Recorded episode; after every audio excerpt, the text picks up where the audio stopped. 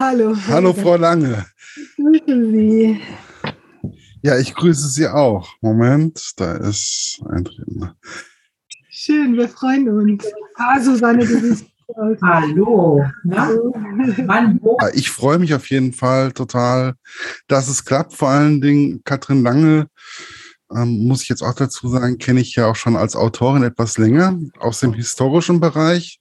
Und Ja. auch ähm, 40 Stunden durfte ich auch schon von ihr lesen.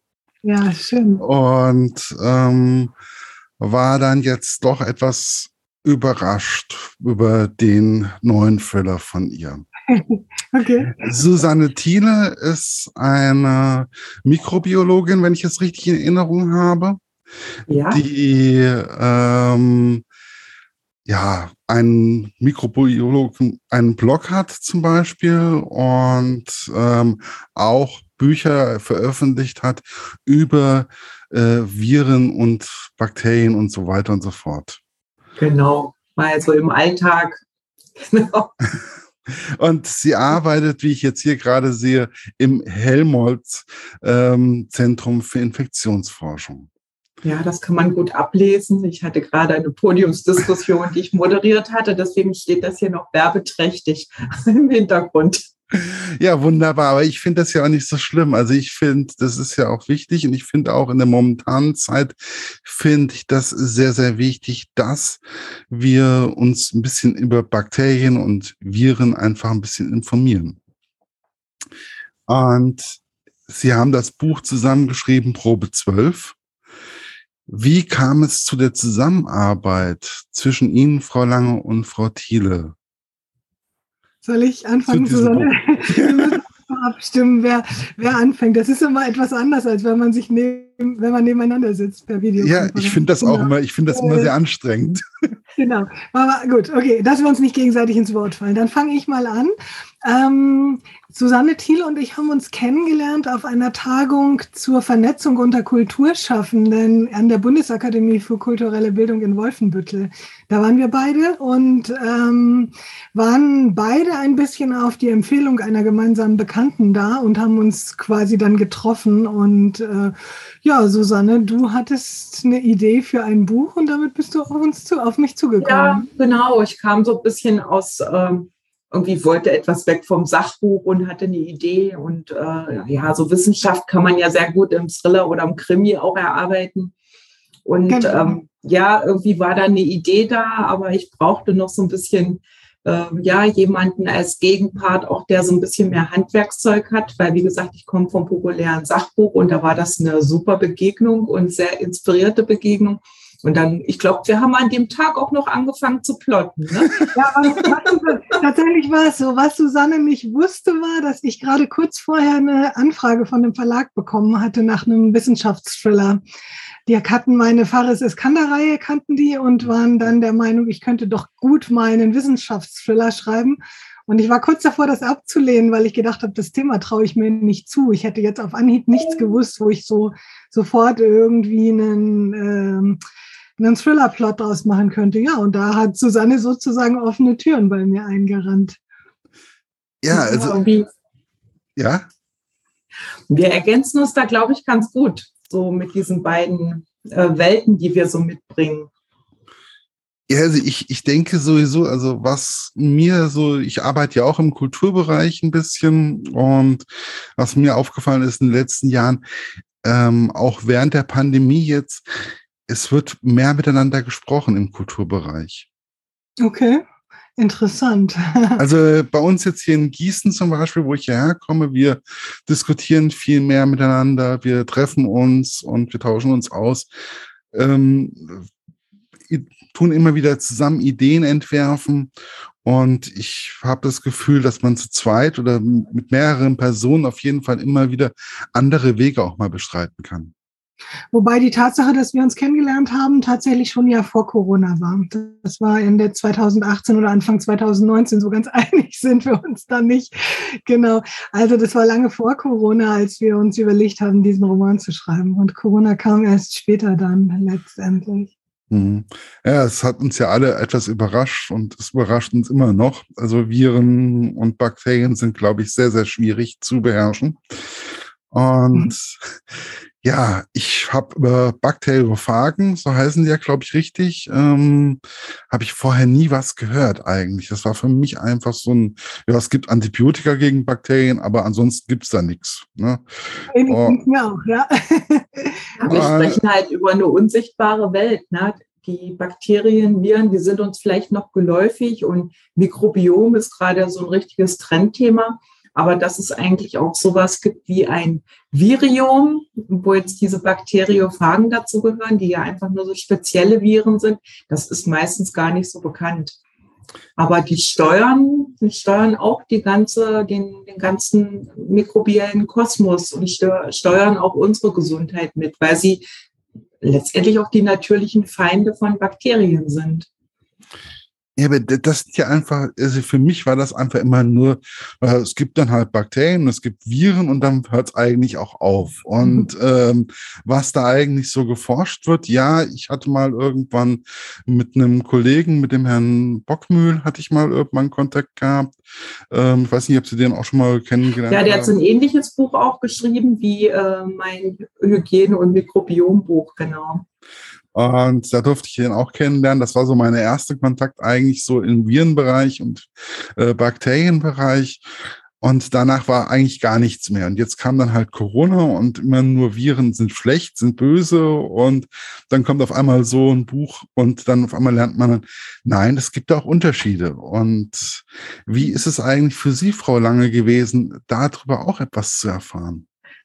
Ja, ich hatte wie Sie auch von Bakteriophagen vorher noch nie was gehört und ich war sofort angefixt von diesem Thema, genau aus diesem Grund. Also zum einen fand ich es unfassbar faszinierend, genau das zu erfahren, dass es eben auch Good Bugs gibt, ja, gute, gute ähm, Viren und ähm, das zu verpacken in so eine spannende Geschichte das war natürlich sofort gefundenes Fressen für mich. Können Sie sich vorstellen? Ja. Absolut. Also wenn ich jetzt einfach mal ähm, aus Ihrem Thriller, das eine Buch habe ich ja gelesen und es war die 40 Stunden, es war ja sowieso, ich fand, es war so, es hat sich so ergänzt. Also es war eine ganz andere Thematik, es war auch eine andere Sprache teilweise und es hat sich einfach sehr stark ergänzt. Mhm. Ähm, ich habe dann festgestellt, dass es äh, Bakter um Bakteriophagen zum Beispiel hier in Deutschland gar keine richtige Forschung so richtig gibt, sondern dass es in Tiflis anscheinend ist. Nee, das ist nicht ganz so richtig. Aber Tiflis ist definitiv das Vorgängerinstitut, ähm, die, ähm, wo das einfach eine viel längere Tradition hat, über 100 Jahre. Aber wir sind in Deutschland jetzt so weit, dass wir hier auch eine große Fragensammlung haben. Das ist hier sogar bei mir auf dem Campus. Das ist die DSMZ, Deutsche Sammlung von Mikroorganismen und Zellkulturen. Ich sage dazu immer so die deutsche Arche Noah für Bakterien und Viren, damit man sich das vorstellen kann. Da werden die gesammelt, kriegen Namen, werden identifiziert und da liegen auch ganz viele von den Phagen. Und ähm, aber äh, diese Medikamente, da werden wir ja vielleicht im Zuge noch zu kommen, oder Bakteriophagen oder diese Lösungen, die daraus entstehen, um Bakterien, multiresistente Bakterien zu bekämpfen, sind halt in Deutschland noch nicht zugelassen. Das ist ein äh, sozusagen tricky an der ganzen Sache. Daran muss man auch forschen. Da fehlen die klinischen Studien. Das ist halt in Georgien und in den Ländern, in denen das angewendet wurde, da wurde das etwas pragmatischer angegangen. Da fehlten halt Gelder für Antibiotika. Da arbeitete man einfach ganz normal mit diesen Phagenlösungen.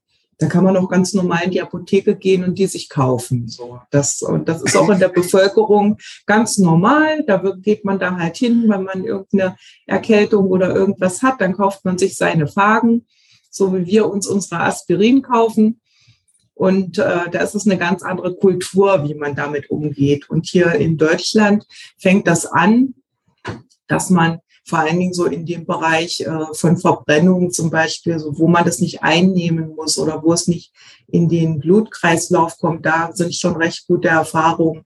Da kann man das auf Wunden gehen. Das wird sogar an der Charité ähm, schon verwendet.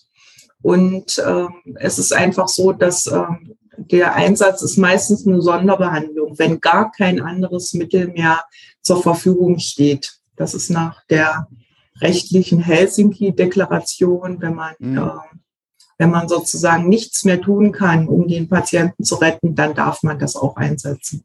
So wie das, ja? Entschuldigung, ja. das beschreiben wir in dem Roman ja auch, ne? dass das quasi so eine Ultima Ratio-Behandlung ist. Dann, hm. Ja, das ist ja einfach, ich finde es auch immer, ich fand das irgendwie spannend, wie man das einfach so in eine Geschichte verpacken kann ähm, und das Ganze drumherum auf einmal ein richtig stimmiges Ergebnis gibt.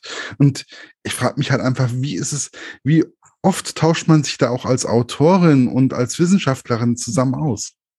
Rund um die Uhr. Wir haben uns eigentlich gegenseitig auf dem Schoß gesessen. Ich glaube, das wäre auch schwer geworden, wenn man das äh, hätte alles parallel noch recherchieren müssen zum Schreiben. Also das war eigentlich ein, so, ein, so ein schneller WhatsApp-Austausch. Trat ein Problem auf, dann haben wir sofort, äh, habe ich sofort geguckt und geschrieben und ähm, wie man das lösen kann. Das Problem ist halt einfach, äh, warum ist das so so, warum ist das so passig und warum ist das so in dieser Geschichte so? Weil es einfach real ist. Also das ist ein ganz reales Szenario. Ja, wir haben wirklich an den minimalsten Stellen nur etwas biegen müssen. Und äh, sicherlich hilft da ein bisschen, dass ich in dieser Szene schon ein bisschen länger unterwegs bin, in dieser Antibiotika-Forschung und in dieser ja, Wissenschaftspolitik und, und letztendlich auch wir konnten ja auch so ein bisschen so einen kleinen Hinweis geben, was da wünschenswert wäre, wenn wir da mal langfristig vorwärts kommen. Also wir haben mit die Politik auch ein bisschen vor eine Aufgabe gestellt. Ja, ist es vielleicht auch eine Möglichkeit, Frau Lange, einfach eine breitere, eine andere Aufmerksamkeit einfach auch zu erreichen für solche Sachen? Definitiv, ja. Ähm, Susanne hat dafür so ein bisschen den Ausdruck Edutainment äh, für uns adaptiert. Also letztendlich ist es ein reales Szenario, was wir in diese Thriller-Handlung gepackt haben, um jemandem, der so wie ich überhaupt keine Ahnung von der Thematik hat, auf einer unterhaltsamen Art und Weise ähm, das Thema nahezulegen und, und, und zu erklären, was passiert da eigentlich gerade und was kommt da auch auf uns zu. Ne? Das ist genau die Thematik, ja. Ja, also, und wie ist es eigentlich auch für Sie, Frau Thiele, ähm, das auf einmal so zu erleben, wie Ihre Forschung oder das, was, womit Sie sich täglich, also was Ihnen täglich begegnet, auf einmal als Thriller mehr oder weniger zu erleben? Ja, diese, ähm, die, das in eine Geschichte zu packen, das, äh, das ist ja irgendwo so eine gemeinsame Diskussion gewesen. Wir haben uns zwei Figuren entwickelt, die, äh, wo, wo meine Figur, die Nina mehr ist, die Wissenschaftsjournalistin, die lag jetzt natürlich ein bisschen mehr so in, in, in meinem Erfahrungsbereich, damit ich das auch schreiben konnte. ist ja jetzt auch ein Debüt für mich im Belletristischen, genau. Und äh, und die größere Erfahrung liegt da sicherlich äh, absolut bei Katrin Lange, die da einfach dann äh, komplex das auch mit den anderen Figuren noch so ein bisschen einspielen konnte. Also ich hab, muss ganz ehrlich zugeben, so ganz am Anfang habe ich teilweise vor vor wirr verlaufenden Handlungssträngen gestanden. äh, und weil, ähm, weil ich, ich habe natürlich, ich bringe zwar die, dieses Know-how und diese, so die Idee mit, aber ich habe dann einen einseitigen Verlauf, sozusagen einen einstrengigen Verlauf. Aber das greift ja alles ineinander und es braucht die Wendungen und diese Technik, wie man an, an Thriller ausschreibt. Und das ist einfach das Metier von Katrin. Und da, äh, da war es am Anfang teilweise für mich noch sehr, sehr erschlagend wo ich mich eigentlich befinde, in welcher Innenperspektive oder was gerade passiert. Also es war aber so im Laufe, man, man wächst ja auch beim, beim Gehen irgendwo da mit rein, ja. Ja, Susanne hatte noch ein kleines bisschen das Problem, dass sie mit mir an eine Thriller-Autorin geraten ist, die wirklich auch sehr chaotisch arbeitet. Also ich bin nicht diejenige, die einen Plot baut und diesen Plot dann von vorne bis hinten einfach nur runterschreibt, sondern ich muss das im Schreiben so einen Text kneten. Und ich merke dann bei Szene 17, es muss vorne irgendwas geändert werden und ich habe natürlich diese ganzen verschiedenen Abstufungen dann im Kopf. Und das war durchaus anspruchsvoll. Also manchmal habe ich gemerkt, wie bei Susanne dann der Kopf rauchte. Und ich musste dann immer sagen, wir kriegen das alles hin. Ich wusste, dass wir das am Ende hinbekommen. Aber zwischendurch war es tatsächlich halt das übliche kreative Chaos, was ich immer habe, wenn ich Romane schreibe.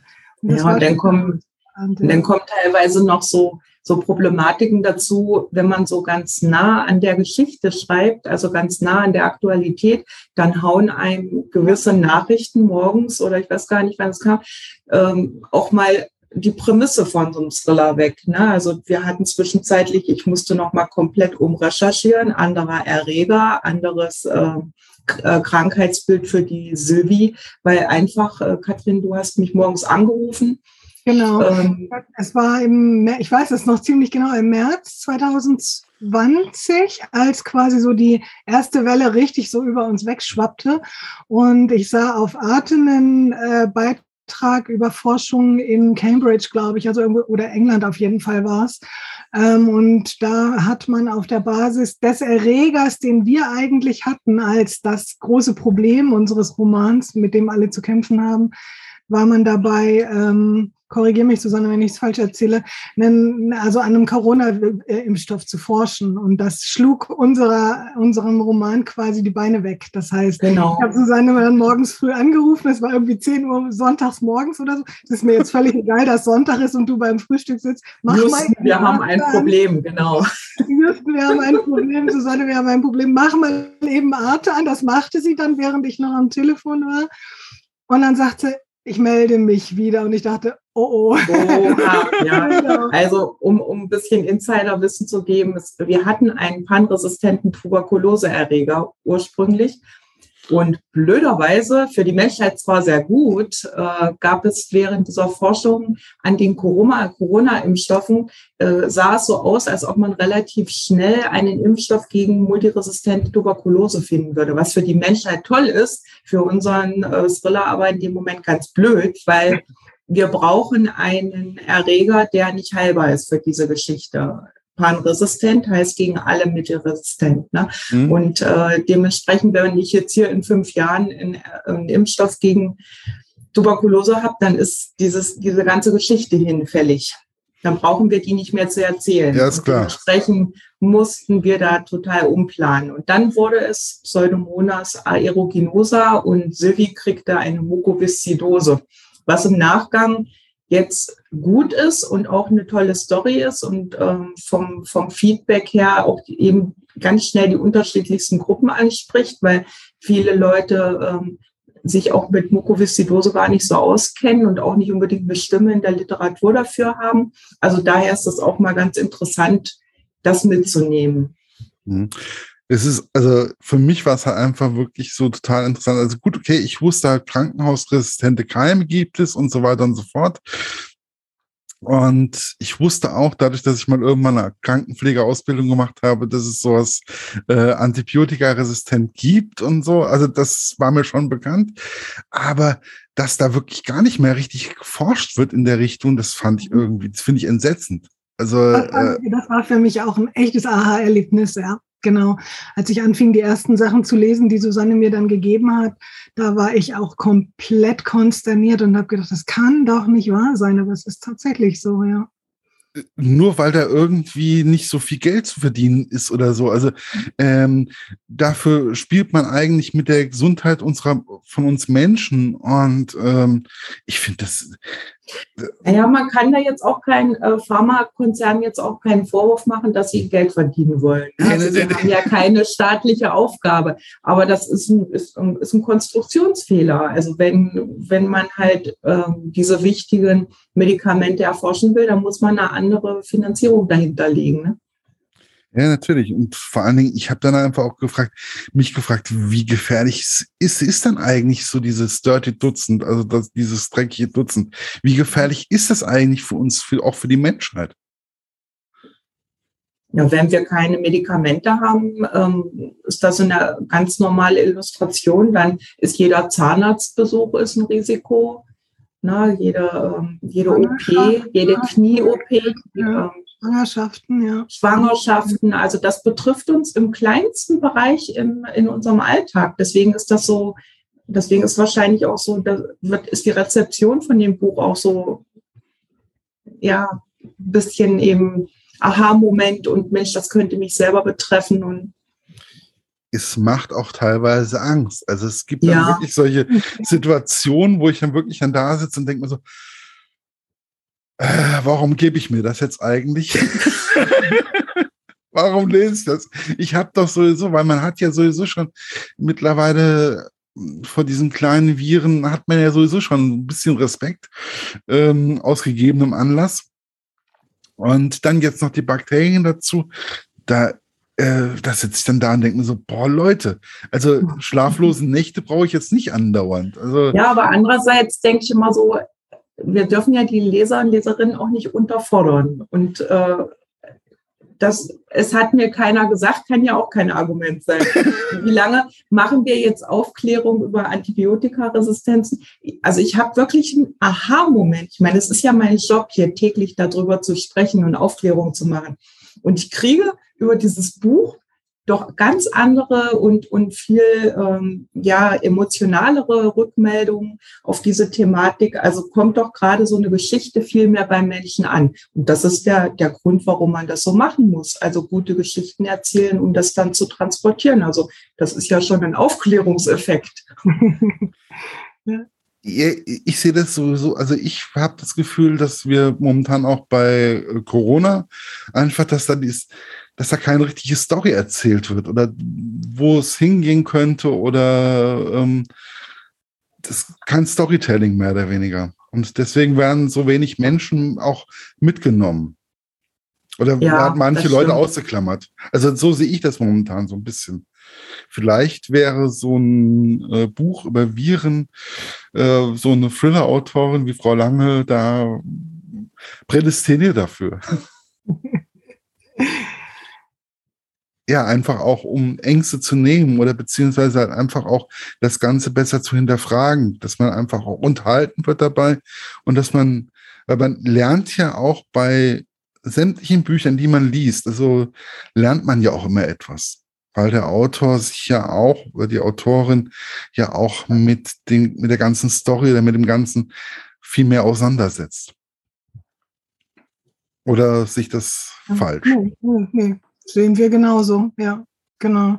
Ich habe gerade, während du über die Zulassung von Fragen in Europa geredet hast, Susanne, ist schon jetzt ein kleines bisschen her in diesem Gespräch, aber da hatte ich so einen Moment, wo ich dachte, das ist eigentlich eine Argumentation, die man tatsächlich den Leuten mal äh, geben könnte, die Angst haben vor dem schnell entwickelten Corona-Wirkstoff in Anführungszeichen.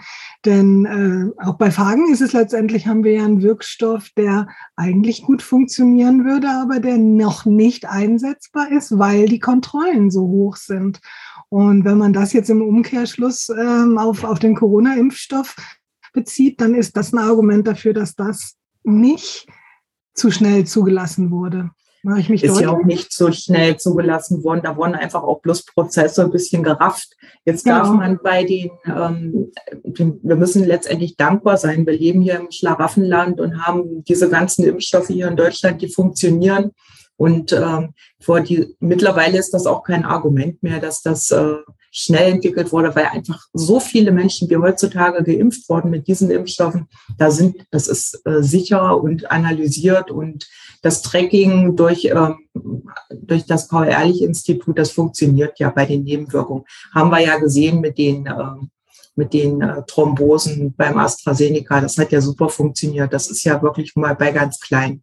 Jetzt dürfen wir das nicht verwechseln mit den Phagen, weil da letztendlich das wird immer eine, eine einzelne Lösung sein. Das wird kein Massenmedikament sein. Das ist, äh, das wird immer eine zugeschnittene Lösung sein für einen einzelnen Patienten. Es funktioniert halt leider so, dass man immer gucken muss, was ist da wirklich da. Dann, mhm. Und dann wird der, der passende Phage, Phage gesucht und dann wird das Medikament zugeschnitten. Und das wird die Zukunft sein. Das wird in Belgien so gemacht, dass man da, da gibt es ein Militärhospital, was das auch schon ähm, sozusagen so macht. Das heißt magistrale Fragen, so komplizierte Begriffe, aber letztendlich heißt das nur, ähm, genau beim Patienten wird entnommen, welche Infektion ist da, dann wird zusammengestellt aus dem, aus dem breiten Schatzkästchen der Fragen, die es gibt, und dann wird der Patient behandelt. Und das ist die Zukunft, so muss das gemacht werden. Aber wir müssen noch durch ein paar klinische Studien durch. Und das ist natürlich immer so ein Prozess, der dann länger dauert. Ne? Mhm. Ja, ist es eigentlich, ähm, wie viele Fragen gibt es eigentlich? Also ähm Boah, Unmengen. Also das, äh, das, das ist viel mehr als Bakterien und da gibt es allein schon so um die 11.000 identifizierte Arten, ja.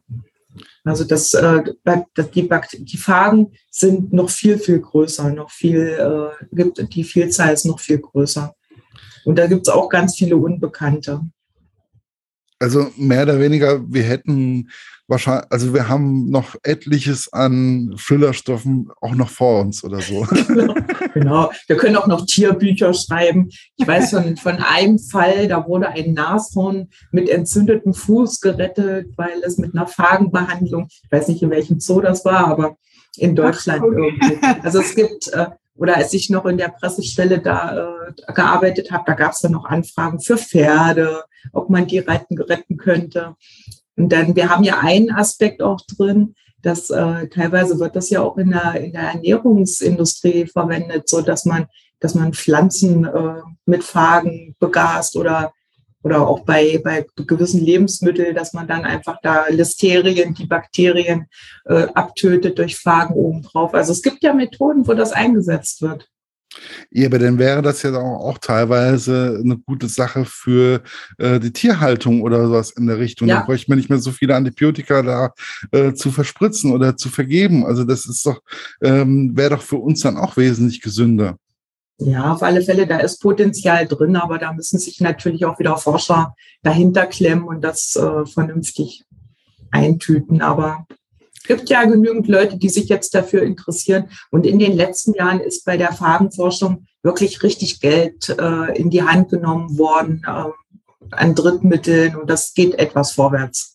Also da ist schon Bewegung drin. Ja, auf alle Fälle. Also das wird schon allein, dass das bei der WHO, bei der Weltgesundheitsorganisation mittlerweile als richtige, kluge Alternative mitgeführt wird in, ähm, in der Antibiotikaforschung oder äh, gegen antibiotikaresistente Keime. Das ist ja ein Riesenerfolgserlebnis. Jetzt muss es noch in die DART 2021 aufgenommen werden, Susanne, so wie wir es immer Genau, die, die es in Wirklichkeit ja nicht gab, genau gibt. Genau. Aber wir haben da die Leute sehr verwirrt mit. Genau. Ja, es ist also irgendwie, es hat mich also alles sehr ähm, beschäftigt. Wie ist es eigentlich beim Schreiben, wenn man so einen Wissenschaftsthriller schreibt? Wo, liegt da, wo liegen die Unterschiede zum normalen Thriller? Ja, das würde mich auch mal interessieren. Das ist ganz schwierig zu beantworten für mich, weil ich ja letztendlich die Thriller, die ich geschrieben habe, waren ja in gewisser Weise alle irgendwie politisch. Mhm. Also ich verstehe dieses auch ein kleines bisschen als politisches Buch, auch wenn es jetzt irgendwie so Wissenschaftspolitik ist, aber letztendlich adressieren wir ja auch die Politik damit. Ähm, insofern kann ich die Frage nicht so hundertprozentig beantworten. Ähm, der Vorteil bei der Arbeit an diesem Buch war für mich jetzt als Autorin, dass ich die wesentlichen Rechercheinformationen durch äh, quasi direkt at hand hatte. Ich brauchte nur eine WhatsApp an Susanne zu schicken kurz und hatte quasi innerhalb von Minuten meistens jedenfalls die Antwort. Manchmal waren es auch kompliziertere Sachen, die ich gefragt habe, die musste sie dann auch erst recherchieren. Aber oft sind das ja Sachen, die ich als Laien sofort gar nicht weiß und sie sofort sagt, ja, so und so. Und ich konnte sofort weiterarbeiten. Das war der Vorteil dabei, ne? so dass ich dann nicht viel Zeit verloren habe, indem ich mir jetzt erst einen Sachverständigen suchen muss und irgendwelche Fragen stellen muss und dann wieder Dinge irgendwie anders neu verstehen muss oder so. Das war, das war schon schon, schon sehr, sehr von Vorteil. Gibt, wird es nochmal Thiele und Lange zusammen geben oder wird das, ist das, war das ein einmaliges Projekt? Nein. Nein, wir müssen, wir müssen schon wieder arbeiten. Der nächste Vertrag ist schon in, in Tüten und äh, wir sind eigentlich schon auch am zweiten Teil. Ich also, habe schon, schon angefangen mit der Recherche, genau. ah, es ist, ähm, also ihr seid mehr oder weniger schon wieder total dabei und ähm, hat sich da auch so eine gewisse Freundschaft so ein bisschen so auf eine gewisse Art und Weise entwickelt oder? Ja.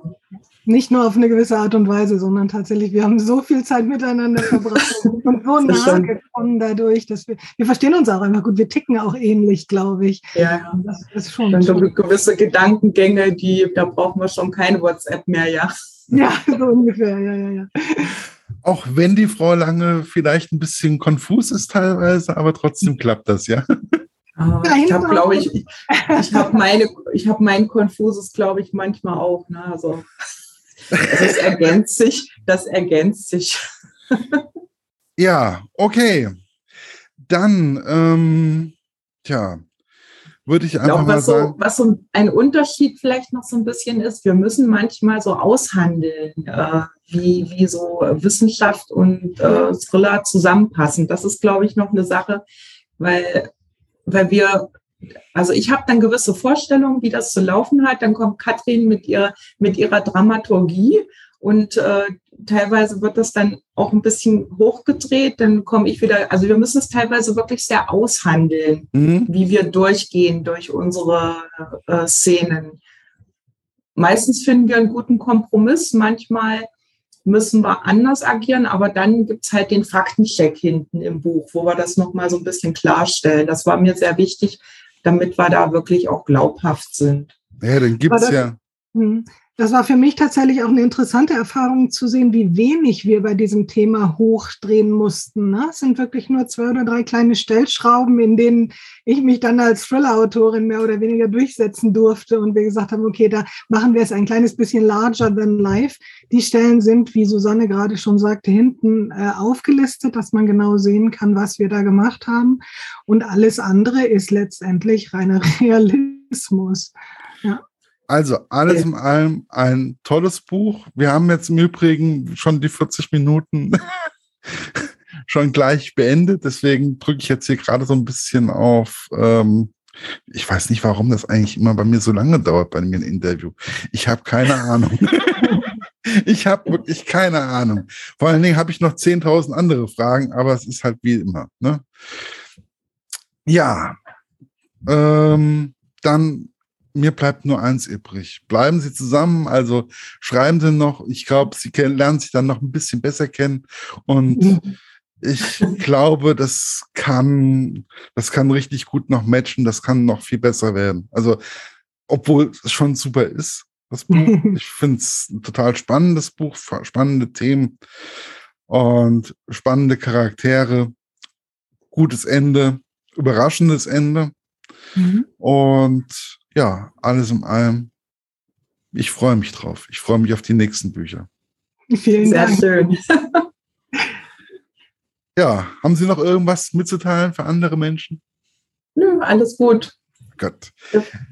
Ich hoffe, es war für Sie auch angenehm und kurzweilig und wünsche Ihnen auf jeden Fall noch alles erdenklich Gute und bis vielleicht beim nächsten Buch. Ja, Dankeschön. Ein Bitte. schönes Gespräch. Danke, mit Danke. Ihnen auch. Tschüss. Tschüss. Tschüss. Tschüss.